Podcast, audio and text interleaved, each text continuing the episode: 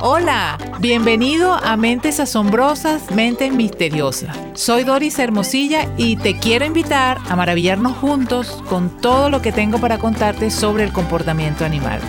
Nunca verás a los animales de la misma forma después de escuchar cada uno de estos episodios. Sin más demora, comencemos. Hay capacidades de la mente humana que tendemos a pensar que somos los únicos en poseerla. Si esto fuera así, entonces cabría preguntarse qué hace el resto de los animales con sus cerebros, qué piensan o qué sienten, porque para algo lo tienen, ¿no? Bueno, hablemos un poquito de cerebros. Nuestro cerebro, este del que tan orgulloso nos sentimos al compararlo con el resto de, los cerebros del reino animal, es heredado, porque las primeras neuronas venían de las medusas. Estas evolucionaron hasta que salieron los primeros cordados de allí se originaron los primeros vertebrados, posteriormente los primeros vertebrados salieron del mar, la evolución siguió y enos aquí, después de muchísimo tiempo de evolución. Si se compara un cerebro de chimpancé con el cerebro humano, vemos que prácticamente tenemos un cerebro de chimpancé un poco más grande. El cerebro del humano es un poquito más grande que el de la vaca, si comparamos nuestro cerebro con el de los delfines, resulta que el de ellos es más grande que el nuestro y con más circunvoluciones. Las circunvoluciones ayudan a aumentar la superficie de la corteza cerebral. Esto permite que se acumulen más neuronas en la corteza y por tanto aumenta la capacidad del cerebro para procesar información. El cerebro de un perro del tamaño de un lobo grande es aproximadamente un 30% más pequeño que el de un lobo gris, su antepasado es más pequeño. ¿Se ha vuelto menos inteligente el perro desde que siguió su propio camino evolutivo desde hace miles de años? Creo que estaremos de acuerdo en que no. ¿Por qué te estoy dando estos ejemplos en cuanto al tamaño del cerebro? Pues porque durante mucho tiempo se creyó, y mucha gente lo cree aún, que el tamaño del cerebro en las distintas especies define la inteligencia. Es así como la expresión cabeza de chorlito se emplea para decir de alguien que es un poco tonto, justamente porque se creía que las aves, al tener un cerebro pequeño, no eran inteligentes. Punto número uno, el tamaño del cerebro no es lo importante. Punto número dos, el cociente encefálico, que es la proporción entre el tamaño del cerebro y tamaño del cuerpo, tampoco es una medida precisa de la inteligencia. Lo más importante son, por un lado, los componentes del sistema nervioso central y por otro, el número y densidad de neuronas. Respecto a los componentes del sistema nervioso central, te pongo un ejemplo. Las orcas tienen un cerebelo relativamente más grande que le permite un mejor procesamiento del sonido por el cual ellas se guían. Mediante ese sofisticado sistema sensorial que es la ecolocalización, que consiste en que emiten ondas sonoras en el agua y esas ondas regresan en forma de eco trayendo información que el animal recoge y lo analiza con su cerebro. Sin embargo, la parte del cerebro implicada en la detección y análisis de olores está mucho menos desarrollada en las orcas que en los lobos. Por ejemplo, ¿sería justo comparar sus inteligencias? Apartando el hecho de que el humano es el que tiene más neuronas corticales, aunque solo un poco más que elefantes y ballenas, lo cierto es que no es justo comparar la capacidad intelectual o emocional de los animales con la de los humanos, porque cada animal cuenta con los recursos para vivir su vida en el entorno que le toca, de una forma perfecta. Una ardilla memoriza dónde enterró las bellotas la temporada anterior y lo recuerda perfectamente, como seguro un humano viviendo en el bosque no lo podría hacer. Ese talento o habilidad increíble le sirve a ella para vivir su vida. Ejemplos como este, bueno, los hay a montones. A cada animal le basta con tener los recursos mentales suficientes para llevar su vida. La vida para la que nació en este planeta. Y eso debería ser suficiente para el humano respetarlos y aceptar de una vez por todas que en toda especie animal yace la inteligencia. El error es y siempre ha sido comparar a los animales con nosotros. En los años 60, un neurofisiólogo llamado John Lilly trató de entusiasmar al medio científico afirmando que los delfines eran unas criaturas sumamente inteligentes ya que poseían un cerebro más grande que el de los humanos y que seríamos capaces de comunicarnos con ellos enseñándole inglés. Bueno, unos cuantos años después, Luis Germán, un biólogo marino, y su equipo iniciaron una investigación seria sobre la cognición en delfines en cautiverio y demostró que los delfines podían entender y responder al lenguaje transmitido por señales sonoras y visuales. Esto confirmaba aquello que se había dicho antes de los delfines, que eran muy inteligentes. Sí, claro, claro que lo son, pero no por haberse entrenado para aprender estas señales proporcionadas por los humanos.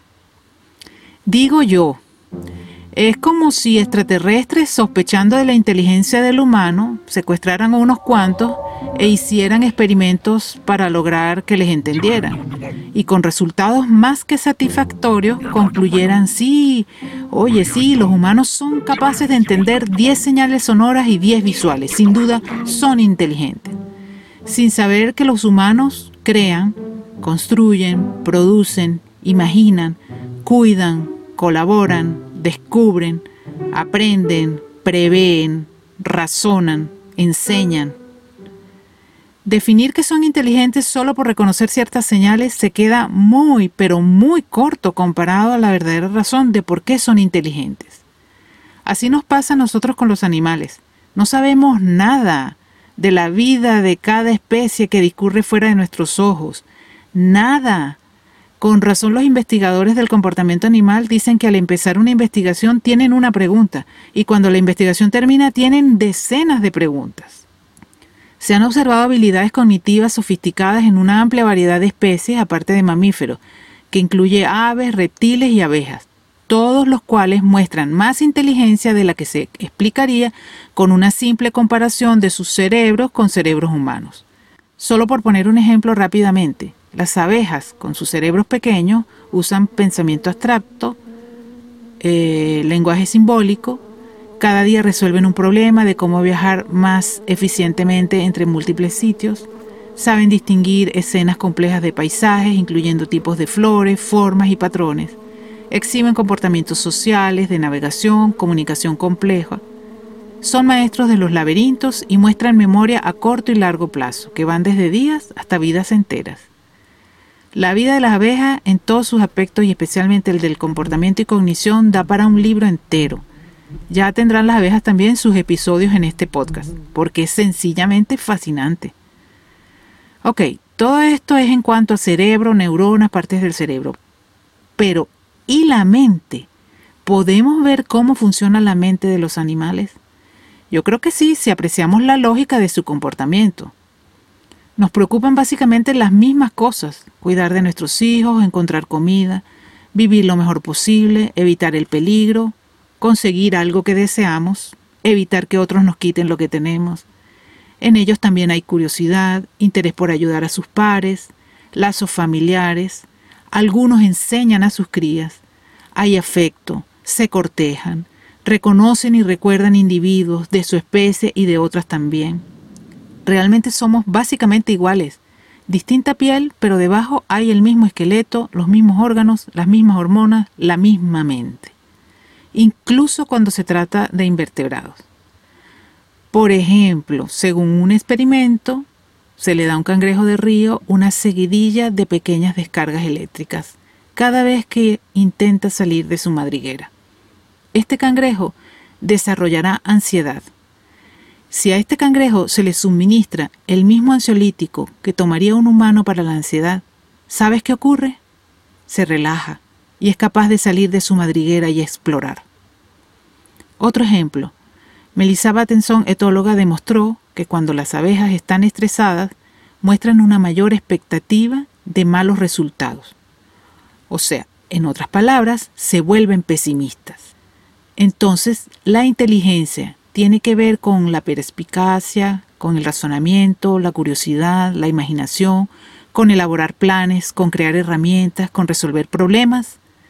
Tal vez la respuesta más acertada es que hay distintos tipos de inteligencia. Eso en los humanos desde hace unos cuantos años ha sido propuesto y aceptado, entre las cuales se cuentan la inteligencia lingüística, la inteligencia lógica matemática, la musical y por lo menos nueve más, Siendo así entonces, entre la especie humana, ¿tiene alguna lógica comparar la inteligencia entre otras especies animales o compararla de ellos con la nuestra? Y sobre todo, después de conocer tantos aspectos del comportamiento en animales tan diversos como mamíferos, aves e insectos, Es como querer comparar la inteligencia de Einstein con la de Shakespeare o la inteligencia de Picasso con la de Mozart. Como me gusta concluir cada episodio con una historia real, la de hoy es acerca de un grupo de delfines que viven en estado salvaje en un sector de las Bahamas. Este grupo de delfines ha sido estudiado durante alrededor de 30 años por un equipo de científicos que se trasladan allá todos los veranos, alrededor de 3 o 4 meses. La doctora Denise Hersing los conoce perfectamente y ellos a ella.